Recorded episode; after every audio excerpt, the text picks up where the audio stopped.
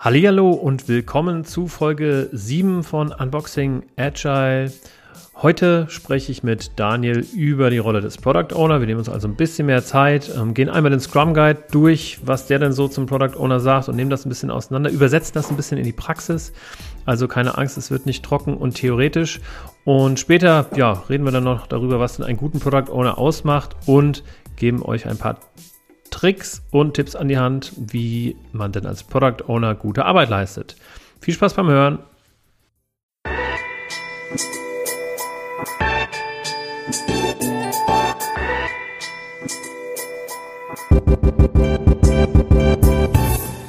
Hallo und herzlich willkommen bei Unboxing Agile, deinem Podcast für effektives und besseres Arbeiten Du bist hier wie immer genau richtig, wenn du mehr über die Themen rund um Agilität, Scrum und Co. erfahren möchtest.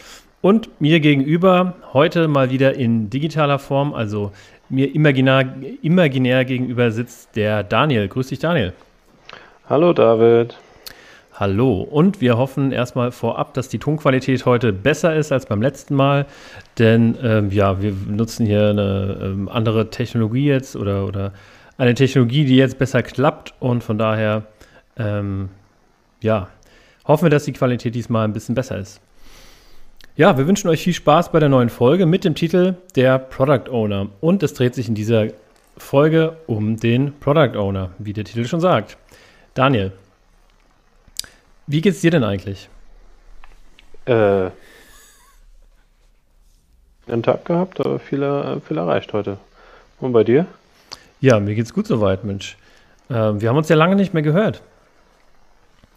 Stimmt. Das die letzte stimmt. Folge haben wir kurz vor knapp aufgenommen, weil es zeitlich nicht besser hingehauen hat. Ne? Ja, voll im Stress, nachdem äh, nach der Sommerpause wieder alle aufgewacht sind und äh, wir kräftig zu tun haben. Das stimmt. Äh, ich habe morgen und übermorgen sogar einen internen Scrum-Workshop, den ich geben darf. Ach, cool, cool. Ich wünsche dir schon mal viel Erfolg bei. Danke. Ich habe äh, tatsächlich ähm, letzte Woche von Montag bis Mittwoch und die Woche davor von Donnerstag bis Samstag jeweils einen Workshop gegeben bei unterschiedlichen Unternehmen und beides Mal war das ein Product Owner Workshop. Deswegen, ja, ähm, ja kann ich da ganz viel äh, hoffentlich sagen, was, was denn so in den Workshops auch für Fragen kommen und was denn, worauf es denn eigentlich ankommt beim Product Owner, was eigentlich die Rolle Product Owner so mit sich führt. Das äh, finde ich ja sehr gut, dass das bei dir so zeitnah ist. Äh, ich war ja in der Rolle eines Product Owners unterwegs, ist zwar ein bisschen her, aber ich glaube, da habe ich auch das eine oder andere noch, was ich mit beitragen kann. Ja. Ja, cool. Also ich würde sagen, ähm, die Folge machen wir mal so. Der Einstieg ist erstmal, ähm, was sagt denn eigentlich der Scrum Guide über den Product Owner? wir weisen ja ganz oft äh, auf den Scrum Guide hin und ähm, referenzieren darauf. Und äh, das ist nun ja auch die Quelle für den Product Owner. Und da bekommt er ja ein bisschen Text in diesem Scrum Guide. Viel ist dann aber auch das, was irgendwie zwischen den Zeilen steht, wie wir das schon in den letzten Malen ähm, feststellen konnten. Genau, ich würde gerne mal äh, mit dir die einzelnen Punkte durchgehen, was denn über den Product Owner so im Scrum Guide steht. Also da steht erstmal, der Product Owner ist dafür verantwortlich, den Wert des Produktes zu maximieren, das aus der Arbeit des Entwicklungsteams entsteht. Wie dies geschieht, kann je nach Organisation, Scrum-Team und Einzelperson stark variieren. Mhm. Aha, das heißt also, dass der Product Owner den Produkt oder den, den Wert des Produktes maximiert. So, jetzt ist natürlich die Frage, wie macht er das eigentlich? Also hier steht ja, äh, wie das geschieht, das kommt ganz darauf an, auf das Scrum-Team, Organisation. Ähm, das kommt auf viele Faktoren an, aber ähm, was ist denn für dich der Werttreiber des Produktes? Oder wie kann denn der Product Owner über den Wert des Produktes entscheiden oder den bestimmen? Oh, du fängst gleich mit solchen Fragen an. ähm, wie kann er über den Wert des Produktes? Also ich finde, ähm, ganz kurz nochmal zu erläutern, weil ganz, ganz ähm, oft äh, oder viele Fragen ähm, in der Product Owner Prüfung von Scrum Org ähm, zielen irgendwie so darauf ab, dass der Product Owner der Value Maximizer ist, dass er den Value maximiert. Aber man denkt ja eigentlich, dass ähm, das Development Team in Scrum, also die Entwickler, ja eigentlich irgendwie den Wert dazu tragen. Der Product Owner sagt ja irgendwie nur, wo es lang gehen soll. Ähm, aber so ist es ja, ja offensichtlich nicht. Also der Product Owner maximiert den Wert des Produktes. Nee, Moment, Moment. Ne? Er ist verantwortlich dafür, dass das Produkt, das gebaut wird, den maximalen Wert äh, schafft. Also das ist ja schon eine Kombination aus Entwicklungsteam und seiner äh, Arbeit sozusagen. Er sagt, was, was er herausgefunden hat, was, ja, da sind wir sehr individuell, wie, wie er das rausfindet, äh, was gerade am meisten Wert liefert und sollte natürlich dann dementsprechend diese Arbeit priorisiert an das Team geben, dass die dann diese Probleme quasi lösen, die, die Wert schaffen. Ne? Also was heißt, wie schaffe ich Wert? Natürlich erstmal, wenn ich irgendwie Probleme von äh, Kunden löse. Aha, genau. Und da ist tatsächlich auch da ähm, der Punkt, auf den ich hinaus wollte, nämlich ähm, er, er, maximiert den Wert des Produktes, indem er das Product Backlog ordnet. Das heißt, den, den Aufgabenpool, ähm, den er eben ja, im Product Backlog stehen hat, so sortiert, dass eben die wertvollsten Dinge oben stehen und die weniger wichtigen dann weiter unten. Genau, also äh, im Sinne von äh, hier wir wollen natürlich Verschwendungen vermeiden und äh, schnell auch rausfinden, wie wir Wert schaffen können. Ist das durchaus sinnvoll, erstmal das zu bauen, was halt am meisten auch irgendwo ja natürlich wieder Geld bringt. Ne? Also wenn etwas wertschaffend ist für einen Kunden, wofür er bereit ist zu zahlen, dann bringt das natürlich auch Geld. Und wenn ich quasi ein Produkt baue und das keinen Wert schafft, äh, dann kann ich auch schnell rausfinden, dass es vielleicht nicht das beste Produkt der Welt ist, sondern vielleicht etwas anderes produzieren muss. Ja, richtig. Und ähm, da sind wir auch gleich beim, beim Product Backlog, also bei dieser Liste von Aufgaben, nämlich der Product Owner ist die einzige Person, die für das Management des Product Backlogs verantwortlich ist. Das umfasst, und jetzt kommen da so ein paar Punkte im Scrum Guide, einmal die Formulierung der Einträge.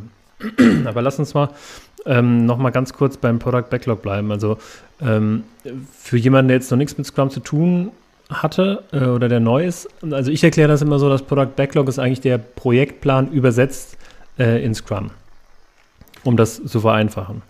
Was meinst du, äh, nutzt du dann eine ähnliche Form, äh, Formulierung oder irgendwas anderes? Also für mich, also ich bleibe da ganz simpel und sage, das Product Backlog ist einfach eine sortierte Liste äh, von Aufgaben, die äh, erledigt werden müssen. Ja. Ja, also ich versuche das auch immer deswegen so ein bisschen so zu formulieren. So, also eigentlich ist es ja nichts anderes als eine Liste, ähm, die halt ein eindeutige Einträge hat, die halt äh, ganz klar äh, eine Reihenfolge haben.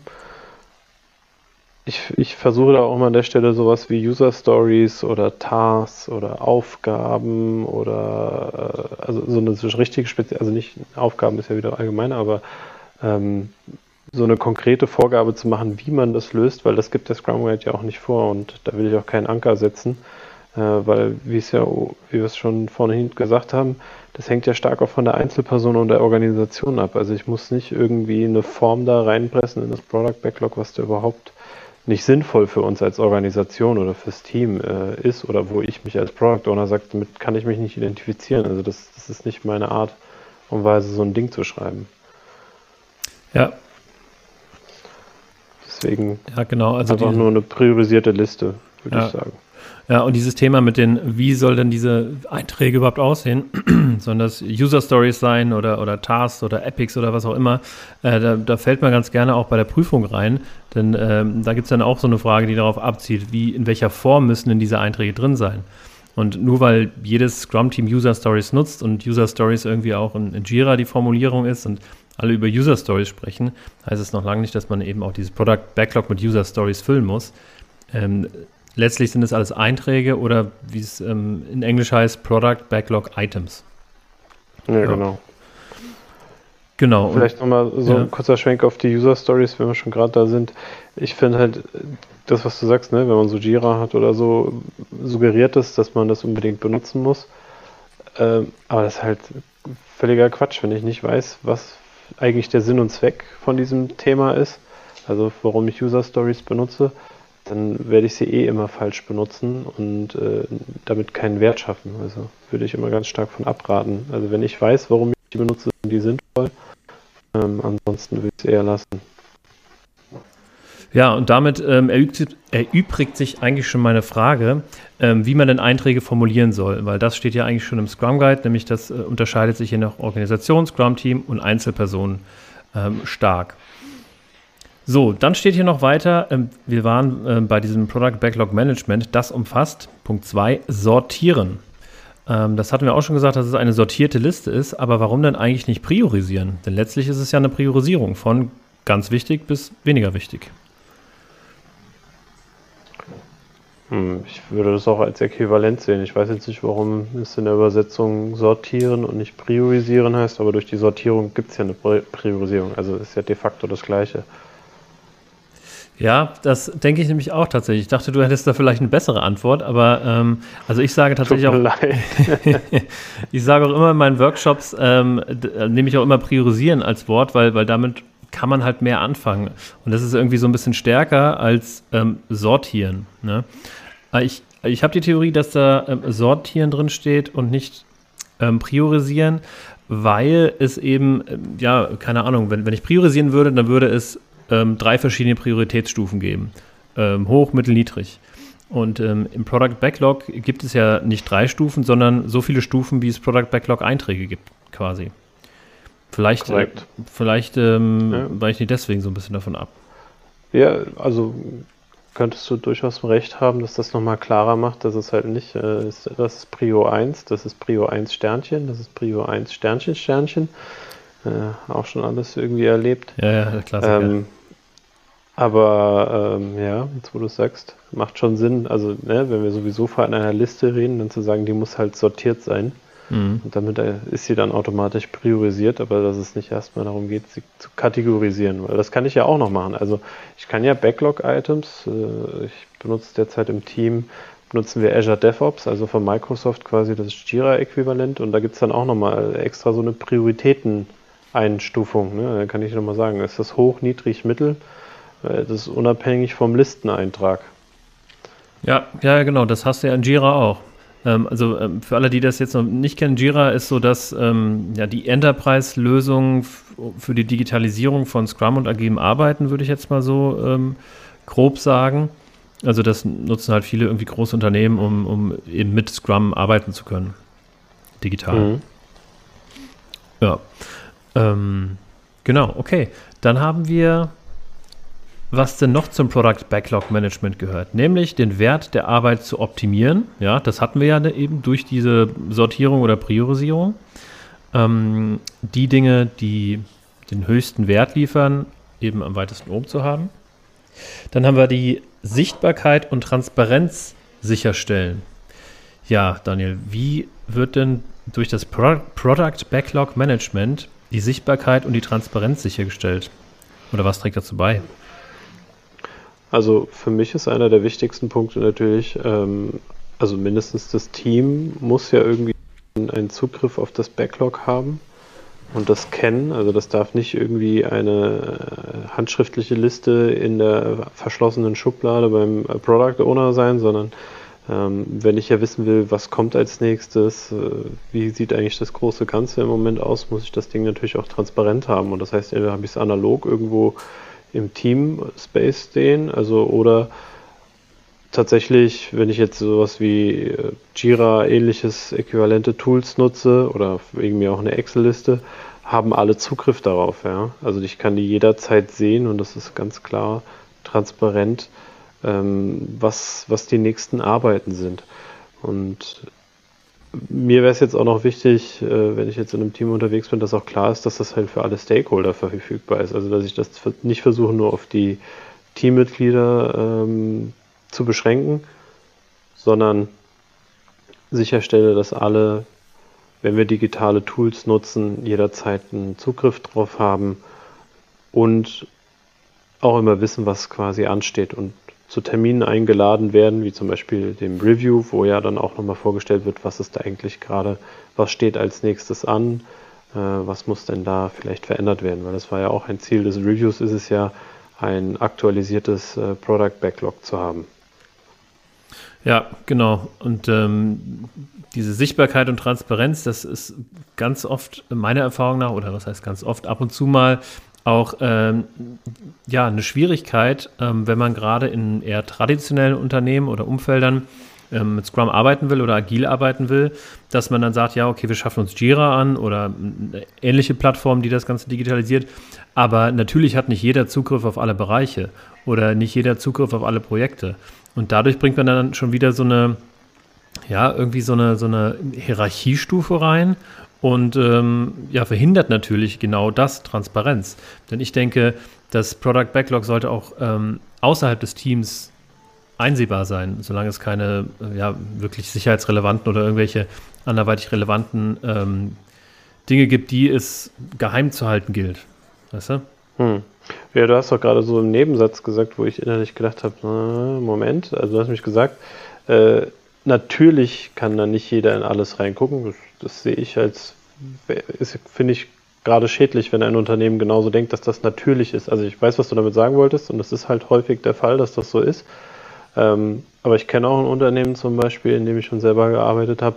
Da war es so, du äh, konntest dir selber, hattest einen Admin-Zugang zu diesen Tools und konntest dir alles sichtbar machen, was du wolltest. Also da gab es keine Einschränkungen, das konnte jeder machen.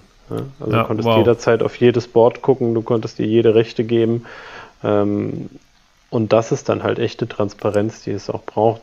Klar brauche ich dann noch so ein Thema, was jetzt äh, Lizenzen anbelangt. Wenn ich irgendwie von außen da noch zugreifen will, muss ich natürlich auch zusehen, dass ich genug Lizenzen verfügbar habe, damit die Leute da irgendwie einen Account bekommen. Ähm, aber prinzipiell sollte das meiner Meinung nach der ideale Standard sein, dass die Leute sehen, woran man arbeitet. Ja. Weil nur so weiß ich ja, wo was zu tun ist. Und nicht im Sinne, das haben wir ja schon bei den letzten Folgen öfters gesprochen, nicht im Sinne von ähm, Kontrolle, sondern Transparenz, um einfach zu gucken, wo, wo stehen wir denn, was machen wir eigentlich. Ja. Das halte ich schon für wichtig. Ja, ja absolut. Ich war auch ähm, öfter mal in Unternehmen, wo äh, wir auch mit Jira gearbeitet haben im Agenturumfeld und auch der Kunde Zugriff hatte auf die ähm, einzelnen Jira-Backlog-Items. Ähm, so, und das, ähm, und er konnte da auch kommentieren äh, und bei der Entwicklung praktisch dabei sein. Und ganz ehrlich, was, was gibt es denn Besseres? Also anstatt, also dieses E-Mail hin und her, fünf Leute in CC, damit jeder ja irgendwie was mitkriegt, das ist halt irgendwie, das macht man doch nicht mehr, das ist doch nicht mehr zeitgemäß. Und deswegen, ähm, ja, schafft Transparenz innerhalb des Unternehmens, aber auch natürlich für den Kunden. Und da kann man dann natürlich mit Zugriffsrechten spielen. Aber ähm, ja, Sichtbarkeit und Transparenz hier ganz, ganz wichtiger Punkt für mich. Hm. Teile ich mit dir. Außerdem, da sind wir beim nächsten Knackpunkt, nämlich ähm, sollte der Product Owner sicher gehen, dass das Team die Einträge versteht. Ich glaube, da steht auch sowas wie im erforderlichen Maße versteht, wenn ich mich nicht irre. Ja, und das äh, sehe ich tatsächlich auch als großen Knackpunkt, denn ähm, der Scrum Guide gibt ja nicht vor, ob der Product Owner fachlich versiert sein muss oder nicht versiert sein muss. Ähm, beziehungsweise, ja, ähm, das bedeutet, dass, dass der Product Owner eben fachlich nicht voll drin sein muss. Und wenn wir jetzt im Entwicklungsumfeld sind, äh, muss der Product Owner keinen Code ähm, lesen oder schreiben können.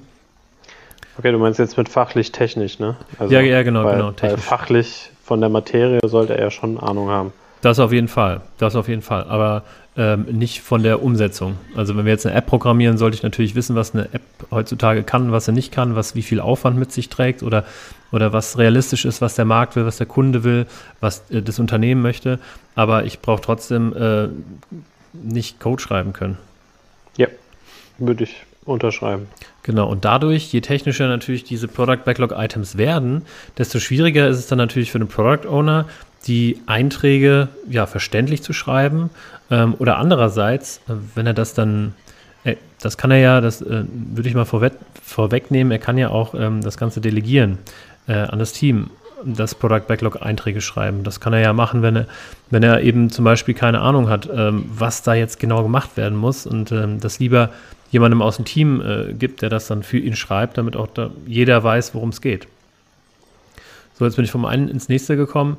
Ähm, also, ja, lass mich ja. aber kurz nochmal aufgreifen, was du gesagt hast. Äh, Finde ich ist auch immer sehr, sehr wichtig, der Punkt tatsächlich, ähm, dieses mit dem technischen Verständnis, also warum sollte ein Product Owner überhaupt technische Stories schreiben? Also wenn er jetzt Stories schreibt, das ist so der Klassiker, den wir irgendwie haben, äh, wenn ich irgendwo bin, dass wir, dass, dass die dann versuchen, immer in Stories zu arbeiten und, und dann sagen, ja, und jetzt äh, wie kriege ich da die technischen Details rein? Sag ich, warum willst du da überhaupt technische Details reinmachen? Also, das, was ich ja vorhin schon gemeint habe, ein, ein Product Owner sollte sich meiner Meinung nach eigentlich überlegen, welches Problem er löst oder gelöst haben möchte. Ja, ähm, und dann diese Problemlösung dem Team überlassen. Also genau weil er ja fachlich nur die Ahnung von dem Produkt hat und nicht technisch, sollte er sich ja darauf konzentrieren, welchen Wert schaffe ich für den Kunden. Und der Kunde kriegt ja erstmal keinen Wert, wenn er irgendwie definiert, so du schreibst jetzt erstmal den Code und den Code und dann machen wir noch einen Sprint und dann kommt nochmal der andere Code und in drei Sprints haben wir Wert geschaffen, sondern zu überlegen, wie kann ich Sachen fachlich klein schneiden, dass sie innerhalb von einem Sprint, also einem, einem Iterationszyklus äh, im Scrum, ähm, abschließbar sind, sodass ich einen Wert geschaffen habe. Ja, und das muss ich ja maximieren. Ja, ja, richtig. Und äh, du hast es angerissen, ähm, Lösungsraum, Problemraum. Ähm, der Product Owner sollte sich ja immer im Problemraum befinden und nicht in irgendeiner Art und Weise die Lösung oder einen Teil der Lösung vorgeben. Denn damit nimmt er ja auch gleichzeitig dem Entwickler den kreativen Spielraum oder eben das, was den Entwickler ausmacht, nämlich Fachkenntnisse. Ähm, ich sollte mhm. eben das Problem möglichst genau beschreiben, das Warum, warum wollen wir das denn eigentlich äh, gelöst haben und ähm, dem Entwickler dann das Wie überlassen und den praktisch, äh, ja, der Entwickler ist somit im Lösungsraum. Ja, klassisches Beispiel dafür, was ich immer habe oder schon mehrfach auch erlebt habe, ist, dass der Product Owner aus, aus ganz verschiedenen Gründen irgendwie schon eine Lösung hat und dann reden wir da x Refinements im Zweifelsfall drüber, also da, wo nochmal die Sachen sich angeguckt werden aus dem Product Backlog und verstanden werden sollen. Und äh, dann fällt irgendwann mal jemanden dann doch mal wieder einzufragen, warum haben wir das eigentlich nochmal aufgeschrieben? Und dann spricht man kurz darüber, welches Problem man eigentlich lösen will. Äh, und dann sagt, sagt das Entwicklungsteam, ach so, ja, wenn du nur das willst, das können wir eigentlich ganz leicht auch so und so haben. Ne? Mhm, also, ja. weil schon so einer komplizierten Lösung gedacht wurde, irgendwer mal sich kluge Gedanken dazu gemacht hat und die aufgeschrieben wurden, vergisst man dann manchmal unterwegs tatsächlich so äh, eigentlich nochmal das Problem. Was war nochmal das Problem? Ach so, das können wir mittlerweile auch anders lösen. Ne? Also. Ja. Ja, ja, absolut. Oder ach, das haben wir ja schon mit, mit äh, dem Product Backlog Item vor drei Sprints irgendwie gelöst. Ne? Also das ist ja auch der Klassiker, ja. dass dieses Backlog äh, länger und länger wird und irgendwann eine Aufgabe äh, anfällt, die aber schon längst irgendwie im Zuge von einer anderen Aufgabe obsolet wurde. Hm. Okay, ähm, der Product Owner, jetzt geht es nämlich weiter im Scrum Guide. Der Product Owner kann die oben genannten Arbeiten selbst durchführen oder sie durch das Entwicklungsteam erledigen lassen. Der Product Owner bleibt jedoch immer rechenschaftspflichtig. So, das heißt also, was, was wir ja gerade eben schon angesprochen haben, er kann natürlich auch gerade so fachliche Themen äh, delegieren, beziehungsweise wenn er natürlich mehrere Scrum-Teams hat ähm, und ja, das einfach vom Arbeitsaufwand her nicht schafft, kann er das ähm, durchführen lassen vom Entwicklungsteam, aber er bleibt rechenschaftspflichtig. Und ähm, da gibt es tatsächlich auch, also ich, ich switche oftmals Englische, weil ich da irgendwie ähm, ja, diesen Scrum Guide eben mehr benutze, weil ich ja auch diese ganzen Prüfungsvorbereitungen mache.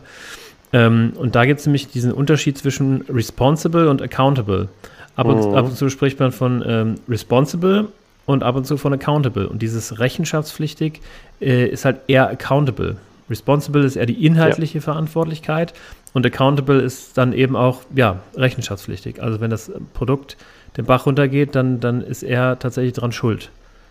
Ja, so ein bisschen, äh, ich hatte irgendwann mal, ich weiß gar nicht mehr in welchem Kontext sind wir mal auf das, die, die Frage gekommen, ob man das mit haftbar quasi, also nicht im, mhm. rechtlichen Sinne haftbar, ne, aber es ist derjenige, der dessen Kopf, wenn du es so willst, äh, rollen darf, wenn das ganze Ding nicht, ja, genau. nicht erfolgreich ist. Was da jetzt erfolgreich natürlich ist, ist ne, es kann ja auch erfolgreich sein, dass ich rausfinde, dass das Produkt so keinen Sinn macht. Ne? Also ja. das ist ja, äh, das hat ja nichts damit zu tun, äh, dass es wirtschaftlich keinen Sinn macht, aber er ist ja dafür verantwortlich, ähm, dass das halt quasi passiert. Ja. Ja, ja, genau. Also da gibt es diese feine also, Trennung. Also, ähm, und dieses ja, Kopfrollverantwortlich ist einfach so stärker und ja, übersetzt ja. dann accountable. Es ist im Deutschen echt schwierig. Also ich habe da jetzt auch noch nicht, also deswegen so, so für mich war so das Thema äh, verantwortlich und Haftbarkeit. Ne? Also. Ja, das ist ein ganz, ganz guter, ähm, ganz guter Vergleich. So, dann geht es nämlich weiter mit ähm, einzelne Person, kein Komitee. Ja?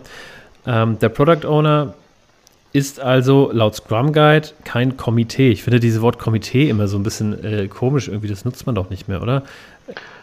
Äh, ja, ich glaube, da geht es um so äh, Lenkungsausschuss, ja, ja. Ne? also solche Themen, also im Englischen dann irgendwie Steering Board oder sowas. Ne? Also ja, stimmt, genau, genau, ja.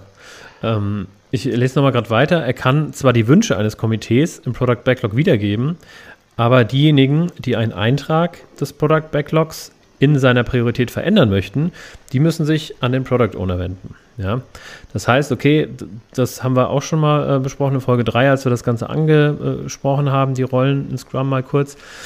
Ähm, er ist der Stakeholder Manager, ja, und ähm, ja, seine Aufgabe ist es eben letztlich den Kunden zu vertreten, die Interessen des Kundens zu vertreten und den Backlog abzubilden. Ähm, aber natürlich sind Stakeholder ähm, auch, ja, könnte auch ein Lenkungsausschuss oder wie du sagtest, ne, ähm, Komitee von intern sein. Äh, also alle Interessengruppen, sowohl intern als auch extern. Hm. Und auf jeden Fall. Ja. Ich, Entschuldigung, ich habe tatsächlich gerade noch so ein bisschen an dem Thema Komitee gehangen, mhm. äh, gedanklich, weil ich weiß gar nicht, ob ich das mittlerweile so gut finde. Also ich weiß, was es verhindern soll. Mhm. Äh, und zwar nämlich, dass äh, irgendwelche Stakeholder anfangen, da reinzuquatschen in, in das Backlog und so. Andererseits habe ich auch gute Erfahrungen gemacht, wenn quasi Teams sich diese Verantwortung des Backlogs mit dem Product Owner geteilt haben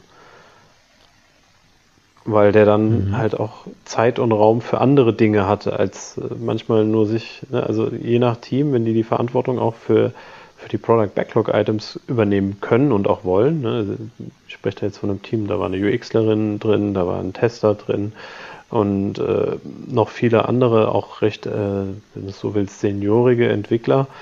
Und die hatten richtig Spaß daran, also auch da quasi reinzugehen. Also, hey, was braucht der Kunde eigentlich? Welches Problem sollen wir lösen? Also, sie haben das Produkt im Ende als Team besser gekannt als der Product Owner, auch, auch, wenn der schon tief in der Materie war, aber die waren halt einfach so, so tief und so nah da dran, dass der sich halt viel mehr um das Stakeholder Management zum Beispiel kümmern konnte, was da auch eine Brisanz und Wichtigkeit hatte in dem Kontext. Also, hat alles seine Vor- und Nachteile. Da weiß ich, ich persönlich glaube ich, folge da nicht so dogmatisch dem, dem Scrum Guide an der Stelle, weil ich ja, das auch als Vorteil sehen kann. Ich finde auch, ich meine, wenn er, wenn er seine Arbeiten selbst durchführen kann oder durch das Entwicklungsteam erledigen lassen kann, dann gibt er ja auch de facto ein Stück Accountability Accountability irgendwie ab. Ne? Also ich finde, das, das ist auch was, was nicht wirklich eindeutig geregelt ist. Okay, klar, das Wort accountable irgendwie, ja, wenn Köpfe rollen, dann der vom Product Owner. Aber letztlich finde ich den Gedanken, dass wir die Verantwortung einem Team weitergeben, äh, gar nicht so schlecht. Und das spricht, finde ich, für, für eine reife Organisation, dass man eben nicht sagt, okay, da haben wir einen, dessen Kopf im Zweifel rollt, sondern nein, da haben wir ein Team und das Team ist dafür verantwortlich. Ja, ich muss jetzt gerade schon wieder bei diesem Responsible und Accountable tatsächlich nachdenken. Also heißt das, dass das Team jetzt, meinst du damit, dass das responsible sein soll oder dass es auch accountable sein darf? Ja, also ich finde, in einer gesunden Organisation sollte das Team accountable sein und nicht nur der Product Owner. Wenn der Product Owner denn ähm, diese Aufgaben auch abgibt. Und wenn die als Team praktisch ein Team-Backlog haben, ähm, was sie als Team verwalten. Ja, also ich würde auch sagen, äh, in das, was ich eine, einer sinnvollen und wertschöpfungsorientierten Organisation sehen würde, würde ich sagen, ja, Teams sind, sollten accountable sein. Ja. Für, für das Ganze, also gesamt als Team für das Produkt. Ja, welcher Rolle ist da eigentlich egal. Ja. Hm. Jetzt haben wir ähm, dann noch einen weiterführendes, ähm, weiterführenden Satz im Scrum Guide, den wir auch schon irgendwie angerissen haben. Ähm, damit der Product Owner erfolgreich sein kann, muss die gesamte Organisation seine Entscheidungen respektieren. Ja, das heißt, also das haben wir ja irgendwie, als wir über Komitee gesprochen haben, schon mal irgendwie angesprochen. Das heißt, die Organisation muss seine Entscheidung respektieren und das finde ich ist wieder so ein Knackpunkt und vielleicht auch der größte Knackpunkt, ähm, denn das Ganze funktioniert nicht. Also alles, was der Product Owner macht, äh, funktioniert nicht so richtig, wenn die Entscheidungen nicht respektiert werden. Wenn also das Management sagt oder ein Komitee oder sonst irgendwer, schön und gut, Product Owner, du hast die und die Priorisierung, aber wir gucken da jetzt nochmal drüber. Ähm, weil da fehlt ein Item und da ist Stakeholder XY, da müssen wir hier noch was machen. Ähm, also er muss tatsächlich ja, respektiert werden, äh, wir oder, oder die Freiheit haben, sein Product Backlog so zu pflegen, die Stakeholder so zu managen, äh, dass am Ende ja, am meisten Wert äh, erzeugt wird. Was meinst du?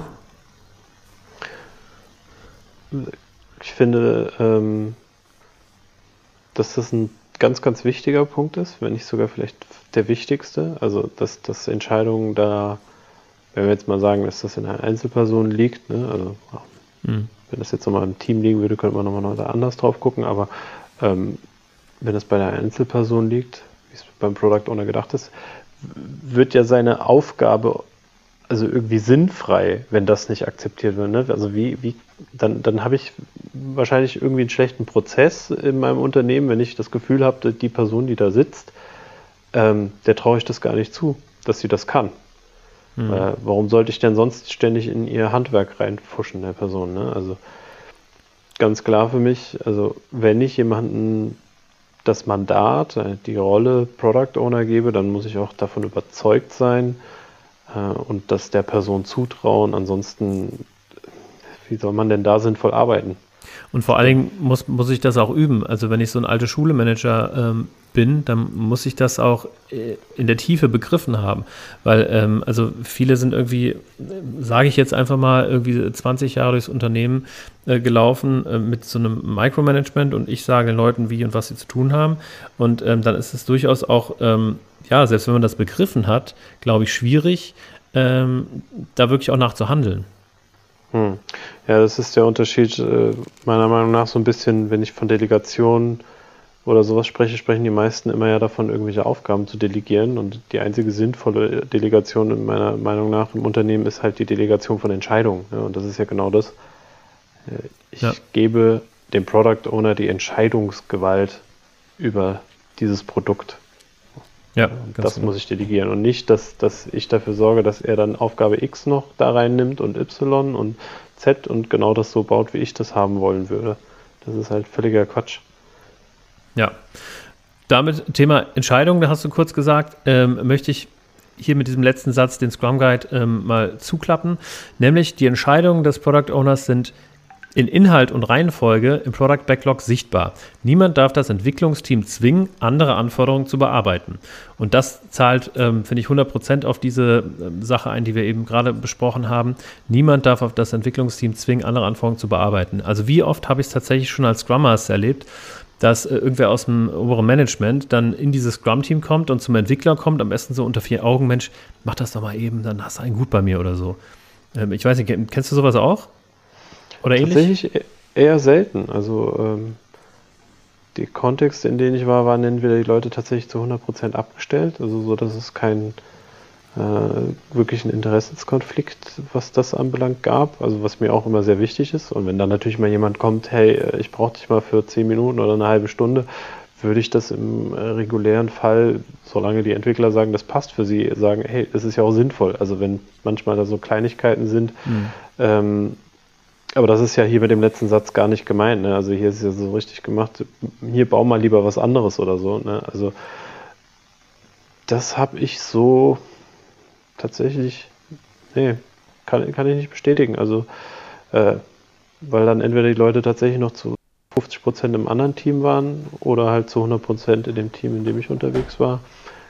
Da lege ich einfach zu viel Wert drauf, dass das so ist, weil sonst sage ich, habe ich schon Probleme. Genau solche nämlich. Also die versuche ich da schon im Keim zu ersticken.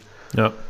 Ja, ja, also ich ähm, war mal irgendwie ähm, öfter Teilzeit ähm, als Scrum Master in Unternehmen unterwegs und da habe ich das immer mal wieder mitgekriegt. Da konnte ich halt nicht viel machen, weil ich das halt nicht wirklich richtig mitbekommen habe, sondern nur in der Retrospektive dann erzählt bekommen habe, dass irgendwie ein Product Owner war im Urlaub und es hat natürlich direkt irgendwie ein Stakeholder intern dann genutzt und ist nicht zum Vertreter vom PO gegangen, sondern zu irgendeinem äh, Teammitglied und hat gesagt, Mensch, kannst du nicht mal schnell, das äh, soll zwar erst in zwei Sprints drankommen, aber das soll fünf Minuten gemacht, jetzt auf geht's. Und ähm, ja, also das per se ist ja eigentlich nicht schlimm, wenn, wenn das eben transparent irgendwie im ganzen Team beschlossen wird. Dann kann man ja sowas machen. Äh, aber ja, eben dieses. Ja, dieses Gemauschel, ne? Also da, da gebe ich dir recht. Ja. Also Transparenz. Ja. wir haben es ja von den äh, Prinzipien und Werten gehabt. Das findet sich in so einer Aktion halt nicht sehr viel von wieder. Ne? Also irgendwie Transparenz, um, um ja, wenn er jetzt transparent machen würde, hey, das ist, schafft gerade total Wert, wenn wir das jetzt schon machen und das ist einfach umzusetzen und dann setzt sich das Team im Daily hin und sagt, oh, guck mal, das ist wirklich so, lass uns das machen. Ja, dann haben sie halt schön äh, überprüft, ob das noch sinnvoll ist, was sie tun und haben es halt angepasst. Also da wäre ich wäre ich, glaube ich, als Scrum Master jetzt nicht verärgert, aber ne, also wenn jemand einfach so an allen anderen vorbei was durchdrückt, das ist halt immer nicht so hilfreich. Ja. Okay, ähm, dann würde ich jetzt den Scrum Guide einmal zuklappen. Klatsch und wir machen weiter ähm, mit der Praxis, nämlich der Frage, was macht eigentlich einen guten Product Owner aus? Du warst selber schon mal Product Owner oder in der Rolle des Product Owners, Daniel. Äh, was hat dich denn als guten Product Owner ausgezeichnet? Oder welche Eigenschaft, welches, ja, welches Attribut? Dazu müsste ich ja erstmal behaupten, dass ich ein guter Product Owner war. Ja, das, das ähm, setzen wir einfach mal voraus. Ich kann mir nichts anderes vorstellen. ja, sehr schmeichelhaft. Äh, ich würde sogar sagen, also ich muss es korrigieren, weil als Product Owner steht zwar auf dem Papier, aber genau genommen war ich, ähm, was wir jetzt auch noch nicht angesprochen haben, ein, ein Proxy Product Owner. Also quasi, da ich in der Agentur war, war ich der Product Owner innerhalb, innerhalb des Unternehmens. Ähm, aber das, die eigentlichen Anforderungen kamen halt vom Kunden. Ne? Also, der ja dann eigentlich genau genommen der Product Owner war der, und äh, ich sozusagen auch einen Großteil an der Verwaltung da teilgenommen habe. Bei anderen Produkten, äh, beziehungsweise bei anderen Themen war es dann schon eher so, dass ich da eher, ähm, obwohl es dann immer noch die Proxy Product Owner Rolle war, schon eher, ähm, wo der Kunde darauf vertraut hat, das, was ich sage, dass das klug ist und sinnvoll ist. Mhm. Ja, also ich glaube, was macht einen guten Product Owner aus? Das ist äh, tatsächlich Empathie, würde ich sagen, zuhören. Also sowohl verstehen vom Kunden, was ist eigentlich das Problem, von den Stakeholdern, von, von den Teammitgliedern. Ähm, gutes Stakeholder-Management und äh, kundenzentrierte, problemorientierte Backlogs, Items zu schreiben. Mhm. So wäre jetzt meine mein Bauchgefühl gerade. Ja. Wo ich darüber nach, mal nachdenken müsste, ob ich da wirklich voll hinterstehe. Aber ich glaube, das wäre schon ziemlich nah nebendran. Ja. Ja, letztlich ähm, macht das ja die Rolle des ähm, Product Owner aus. Also er macht die Vision, ist die Kundenstimme, er hält das Backlog sauber, gepflegt, transparent und er managt die Stakeholder letztlich. Ne? Das sind ja so irgendwie die großen drei äh, Dinge, die der Product Owner macht. Und wenn er das gut macht, ähm, dann macht das auch einen guten Product Owner aus. Ne? Hm. Ich habe hier noch ähm, mir natürlich im Vorfeld ein bisschen Gedanken gemacht und zwar ähm, Servant Leadership habe ich mir noch aufgeschrieben. Laut Scrum Guide ist der Scrum Master der Servant Leader, also ähm, der äh, Möglichmacher des Teams, ähm, der ja, ähm, ja, jetzt fehlt mir das Wort. Servant Leader. Dienende Führungsrolle. Ja, genau, dienende Führungsrolle. Ähm, der praktisch ja, sein Team ermöglicht, das bestmögliche Produkt zu bauen letztlich oder bestmöglich zu arbeiten. Äh, Hindernisse aus dem Weg räumt. Und das ist klassischerweise der Scrum Master, aber ich denke, der Product Owner sollte auch ein Servant Leader sein. Ja, er ähm, sollte ja, die Vision irgendwie sichtbar visualisieren, oft kommunizieren. Ähm, er sollte dem Team irgendwie eine, eine, eine Richtung geben, aber auch ähm, praktisch rechts und links Leitplanken aufstellen. Ähm, nicht zu sehr in diesen Lösungsraum gehen, sondern im Problemraum bleiben. Und ich finde, dass, ähm, das ist, glaube ich, auch gerade eine Herausforderung, wenn der Product Owner ähm, ja, aus dem Management kommt, wo er ja öfter mal herkommt, wenn man jetzt mit, mit Scrum anfängt, ähm, dass man da eben die alte Rolle ablegt und sagt, okay, ich definiere mich jetzt nicht mehr über mein Inselwissen und über meine ähm, ja, Macht letztendlich, über meine äh, Mitarbeiterführungsverantwortung, äh, sondern ähm, indem ich mein, mein Team eben befähige, das, das bestmöglich zu tun. Mhm. Also ich war gerade auch etwas irritiert, dass, oder was du wahrscheinlich recht, du hast ja nochmal reingeguckt, dass der Product Owner nicht als Servant äh, Leadership gesehen wird. Ja, tatsächlich ähm, äh, ich, fand ich das auch irritierend, weil ich mache äh, ja auch immer so, so ein Rollen, äh, ja, Rollenspiel letztendlich, wo ich dann äh, verschiedene Aufgaben, verschiedene Rollen zuweisen lasse. Und für mich war das auch immer Servant Leadership, sowohl Scrum Master als auch Product Owner. Aber im Scrum Guide ähm, ist tatsächlich der Scrum Master der Servant Leader. Als einziger. Ja, gut, das heißt ja nur, weil sie es da explizit machen für die eine Rolle, heißt das ja nicht, dass die andere Rolle sich nicht auch so verstehen kann. Also ich bin bei dem Thema so, wenn es um solche, sag ich mal, laterale Führung, also ohne, also verantwortungsvolle Rollen ohne äh, Weisungsbefugnis würde ich de facto auch den PO sehen. Ne? Also ich, ich muss ja irgendwie die, ne? also gerade du hast es vorhin nochmal gesagt mit der Vision.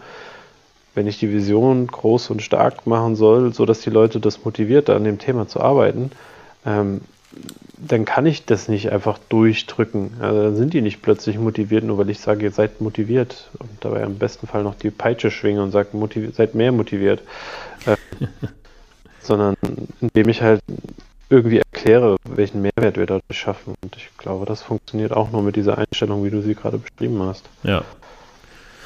Ja, und das ist auch tatsächlich gar nicht so leicht, glaube ich. Oder was heißt glaube ich, habe ich schon ähm, öfter oder hier und da erlebt, dass man eben sagt, wir machen jetzt Scrum ähm, und fangen jetzt damit mal an. Und ähm, der Product Owner ist ja der frühere Vorgesetzte, Projektleiter, wie auch immer, und macht jetzt mal Product Owner.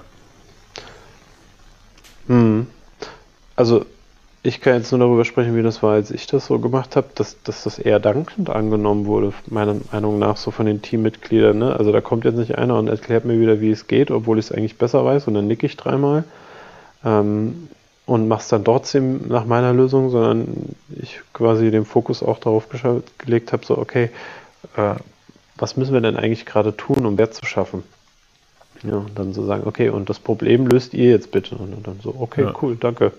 Dann ja, ja, klar. in Ruhe arbeiten. Ja, ja, klar. Also dem, dem, dem, Team gefällt das und dem Product Owner gefällt die Idee auch, aber dann wirklich äh, da auch die Finger wegzulassen, sag ich mal, und nicht wieder in alte Muster zu fallen. Und fällt halt tatsächlich leichter, wenn du technisch keine Ahnung hast. Ne? Also wenn die Fachlichkeit Stimmt. nur dein ja. Fokus ist, dann ist die Versuchung nicht so groß. Deswegen bin ich auch ein großer Freund davon, dass das Product Owner nicht unbedingt das technische Know-how haben soll. Also so rudimentär verstehen hilft, aber äh, so im Detail ja. wird die Versuchung halt sehr schnell groß, auch eine Lösung zu bauen. Ist natürlich im Klassischen, ne? du hast es ja von Konzernen und so gehabt, Ne, wer ist immer aufgestiegen? Äh, wer wurde zur Führungskraft befördert? Der, der meiste, die Person, die die größte äh, Fachlichkeit hervorgebracht hat, also in dem Sinne technisch. Ne? Und dann ist es natürlich so. Ne? Gut, ich werde dafür belohnt, dass ich technisch der Beste bin, also werde ich das auch weiterhin so machen, mhm. statt anderen den Raum zu geben, da Lösungen zu entwickeln. Mhm. Und dann ist es schwieriger, das auch loszulassen. Ja. Okay, ähm, vom Thema, was macht eigentlich einen guten Product Owner aus in der Praxis, hin zum Thema Product Owner Hacks. Also wie äh, werde ich, wenn ich denn schon Product Owner bin oder wenn ich mit dem Gedanken spiele, Product Owner zu werden, wie kann ich denn ähm, ja, ein noch besserer Product Owner werden in, mit kurzen, kleinen Steps? Oder äh, das wüsste ich jetzt nicht, wie ich Hacks sinnvoll übersetzen äh, sollte. Ja, kleine Tricks. Tricks, ja, sag's doch einfach. habe ich doch. ja, danke. Ähm, also ich würde mal anfangen und zwar habe ich ähm, einen kleinen Hack, einen kleinen Trick, ähm, nämlich eine Priorisierungshilfe. Also in Scrum arbeiten wir ja mit ähm, in irgendeiner Art und Weise Estimations. Das heißt, wir ähm, schätzen zusammen mit dem Team oder das Team schätzt, wie groß, komplex, umfangreich, risikobehaftet eine Aufgabe ist oder ein Product Backlog Item ist. Und ähm, rauskommen dann die sogenannten Story Points. Ähm, da werden wir sicherlich mal gesondert drauf eingehen. Ähm, andere, also äh, unterschiedliche Teams nutzen unterschiedliche Einheiten. Die einen nutzen Story Points, die anderen äh, T-Shirt-Größen von S bis XXL. Ähm, manche arbeiten auch nur mit ja, ähm, einem ähm, oder, oder, oder, mit, mit Items, also praktisch ein Item zählt 1, ein großes Item zählt vielleicht 2, ein kleines Item 0,5. Und das ist eben eine Einheit, die alle äh, Scrum-Teams nutzen in irgendeiner Art und Weise. Also sie nutzen alle ähm, in irgendeiner Art und Weise einen, eine, einen, einen Wert, um die Komplexität, Größe, Umfang, Risiko einer Aufgabe zu beschreiben. So. Genau, also mal kurz ja. die, äh, zu unterstützen, beizuspringen. Äh, relatives Schätzen. Ne? Also im Gegensatz zum klassischen Projektmanagement, wo wir sehr absolutes Schätzen haben, fast minutengenau bei manchen Dingen versuchen wir hier im, im agilen Iterativ ein relatives. Ne? Deswegen. Absolut, ja. Denn eine Schätzung nee. ist ja per se nee, oder per Definition falsch, ja. Also ja. Äh, da, deswegen heißt es ja Schätzung und nicht Vorhersagung. Genau. Und ähm. Genau, also auf jeden Fall. Und wenn man dann, ähm, dann hat man praktisch an jedem Product Backlog Item einen, einen Wert. Und dann ähm, kann der Product Owner, und das ist jetzt mein Hack, mein Tipp, ähm, kann sich eine Währung ausdenken, nämlich die Story Dollar zum Beispiel oder die ähm, Backlog Item Dollar und bewertet dann praktisch ähm, in Euro oder in Dollar oder in einer ausgedachten Währung, ähm, den Wert der einzelnen Stories oder der einzelnen Items, der einzelnen Anforderungen. Mhm. Und dann kann er ja im Umkehrschluss danach ausrechnen, wie viel Wert pro Storypoint zum Beispiel denn so eine Geschichte wert ist. Und so kann er halt eben ganz schnell ähm, bei gleich großen Aufgaben ähm, eine Entscheidung treffen, was dann als erstes entwickelt werden soll. Mhm. Was ich noch einen Schritt weiter finde, äh, was dann hilfreich sein kann als Product Owner, ist äh, a Feature zu machen. Also sprich, ähm, die Stakeholder einzuladen zu einem Workshop und tatsächlich die, die ähm, Product Backlog Items vorzustellen und die, denen einen gewissen Geldbetrag zu geben und die dann zu kaufen. Ne? Dann ja. mache ich das nicht nur aus meiner Sicht, sondern äh, mache das vielleicht auch aus der Stakeholder-Sicht, weil ich da natürlich ja. echte Kunden noch dabei habe, die sagen, was ist ihnen am wertvollsten, ist das ja auch nochmal ein guter Indikator. Ja, genau. Also wenn, wenn die Zeit da ist ähm, und das nicht allzu kompliziert ist, die dann einzuladen, ist das natürlich ein super Projektplanungstool. Äh, wenn jeder Stakeholder da irgendwie 100 oder 1000 Dollar hat und dann seine, ja, seine Chips praktisch setzen kann und so weiß der Product Owner dann halt auf einen Blick, okay, was ist denn wirklich, wirklich wichtig und was, oder nicht wichtig, sondern wertvoll und ähm, hat auf der anderen Seite von den Entwicklern in irgendeiner Art und Weise den, den, eine Schätzung über den Umfang und so kann er natürlich super priorisieren. Hm. Ja, also für, für alle, die es interessiert, da auch nochmal so ein paar andere Sachen sich anzugucken, was also alles in die Richtung geht. Äh, ist auch immer nochmal, finde ich, spannend, sich das Cost of Delay anzuschauen, ne? also Verzögerungskosten, mhm. ähm, wo auch so einige Faktoren, die du gerade eben genannt hast, ne? also Risikoreduktion, Zeitkritikalität, äh, Business Value ähm, und eins habe ich jetzt gerade vergessen. Ähm, und die Komplexität äh, quasi durch die Komplexität geteilt äh, mir angucke und da versuche herauszufinden, welche, was hat gerade den größten Wert im Vergleich zu zur Umsetzungsthematik. Ja, ja. ja. Genau, außerdem ähm, noch ein anderer, ja, okay, es ist kein Hack, kein Trick, aber auf jeden Fall ein sehr sehenswertes ähm, Video auf YouTube, was man sich anschauen kann, gibt es auch auf mhm. Deutsch, nämlich ähm, Product Owner in a Nutshell. Kennst du das? Ja, natürlich vom Knieberg. Genau. Wird er eigentlich Knieberg oder Nieberg ausgesprochen? Ich glaube eigentlich Nieberg, aber Knieberg ja geschrieben. Ja, genau. Also Hendrik äh, Knieberg von äh, Spotify oder ist der noch bei Spotify? Weißt nee, der ist nicht mehr bei Spotify. Ich glaube, der ist bei äh, Mayong, also die, die Minecraft machen. Ah, cool, okay. Also es ist auf jeden Fall jemand, der ähm, ein paar Videos online hat, auch ähm, dieses ganze Thema Spotify, Agile Culture irgendwie äh, auf YouTube gebracht hat und so transparent gemacht hat. Und ein super gutes Video, ähm, wie denn ein Product Owner, ja, der Product Owner funktioniert, was, worauf es ankommt, ähm, aber auch, finde ich, ein bisschen weiter als Scrum gedacht. Also ähm, der Product Owner wird da eben wieder gespiegelt in einem agilen Team, aber nicht unbedingt in einem Scrum-Umfeld. Ja, und äh, ich glaube, das zahlt auch wieder auf das, stark auf das Thema ein. Ne? Wie sieht meine Organisationsform aus? Wie sieht mein Team aus? Wie sieht mein Product Owner aus? Ja. Je nachdem, was ich da mitbringe, ähm, kann das ganz unterschiedliche Qualitäten annehmen, wie ich damit umgehen kann. Und Product Owner in a Nutshell gibt da schon eine sehr, sehr gute Qualität vor, wie man da arbeiten kann. Ja. Ja, absolut. Und das Video dauert irgendwie eine Viertelstunde. Wir verlinken es mal in den Show Notes. Ähm, absolute Schau- und Guck-Empfehlung. Und ganz toll finde ich in diesem Video, und tatsächlich habe ich mir das abgeguckt, ähm, der sagt dann irgendwann, ähm, dass ja in der Woche kommen, in seinem Beispiel jetzt zehn neue Product Backlog Items von den Stakeholdern rein, aber das Team schafft nur vier bis sechs die Woche. Und da gibt es eigentlich nur eine Option, nämlich Nein sagen. Ähm, mhm. Und der sagt dann im Video, ähm, der Product Owner äh, übt das Nein jeden Tag vom Spiegel. Denn Ja sagen ist einfach. Äh, wenn es nur heißt, dass man die, die Product Backlog Items an eine lange Schlange, äh, nämlich das Backlog, einfach hinten dran setzt. Und deswegen ist es eine ganz wichtige Kompetenz auch, einfach Nein sagen zu können. Und ich nehme tatsächlich, seit, seitdem ich das Video äh, das erste Mal geschaut habe, so einen No-Button äh, mit zu den ganzen Workshops, die ich gebe. Und äh, ja, dann könnt ihr da auch mal draufdrücken und äh, ja, und sagen alle, ja, das, das brauchen wir auch unbedingt, so ein Ding auf dem Schreibtisch. Hey, ich erinnere mich, hast du auch letzte, hatten wir ja schon mal in einer Folge, hast du das schon mal erzählt. Ja, das stimmt. Ähm, und ich glaube, da hatte ich auch das Zitat, das mir jetzt schon wieder einfällt, äh, was für mich immer noch so gut dazu passt, ist äh, niedrig priorisierendes Wegwerfen für Feiglinge. Ne? Also das, das ist ja genau das Gleiche. Ja. Ja. Also, wenn ich halt nicht wegwerfe, dann kann ich es halt unten an die Liste setzen. Ganz genau. Manche Dinge, manche Dinge sollten halt weggeworfen werden. Ja. Lass uns mal zur nächsten Kategorie kommen, nämlich Meet Us. Mhm. Soll ich anfangen? Bitte, Daniel. Ich bin am 16. Oktober auf dem agilen Stammtisch in Darmstadt anzutreffen mit dem Thema HR Goes New Work. So gelingt eine agile Personalabteilung. Und äh, eine Woche darauf, voraussichtlich am 22. Oktober, auf der Agile Koblenz äh, in Koblenz äh, bei meinem Schau jetzigen an. Arbeitgeber auch ähm, bei, dem, äh, bei der DWK im Innovation Center. Mhm. Und da wollen wir wahrscheinlich einen Deep Dive machen zum Thema Scrum Workshop Konzeption.